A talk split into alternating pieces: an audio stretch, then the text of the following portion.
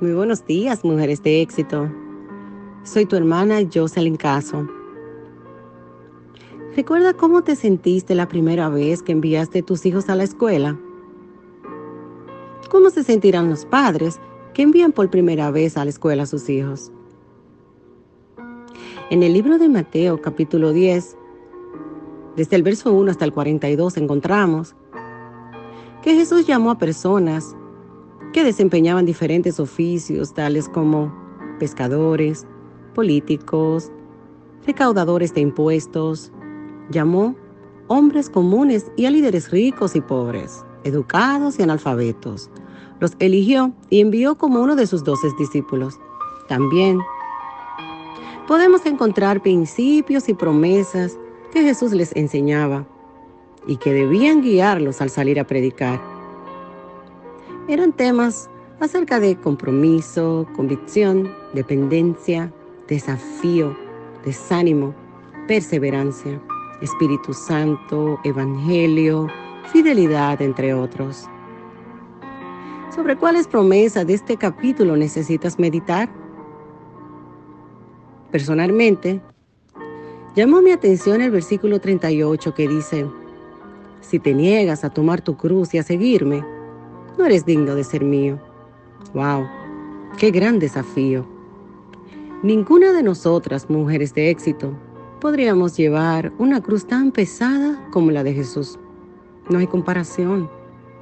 Jesús usó la figura de la cruz para ilustrar sus enseñanzas antes de que sus discípulos hubieran tenido la menor idea de que iba a ser crucificado.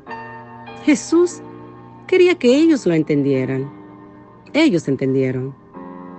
Cargar la cruz era una figura de uso común en esos días y significaba hacer algo que era desagradable de hacer o soportar porque era correcto. Qué livianas son nuestras cruces entonces. La cruz a la que me refiero es simplemente la cruz de la prueba que estamos enfrentando. Los problemas familiares, necesidades, el desagrado o a lo mejor problemas emocionales. La realidad es que si no estamos dispuestas a llevar esta cruz tan liviana, no somos dignas de ser discípulos de Jesús.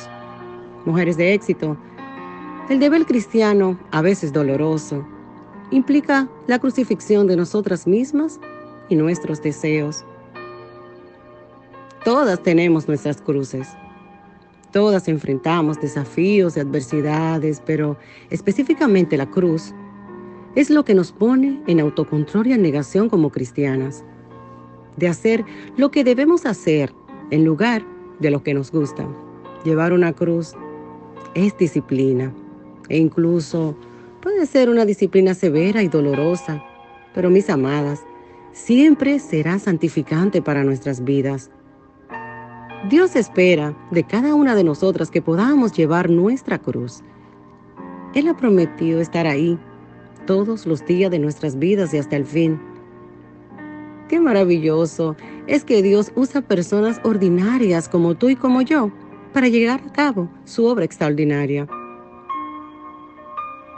Me despido con la fórmula del saludo oriental de aquellos días, la cual Jesús enseñó a sus discípulos. La paz sea con vosotros.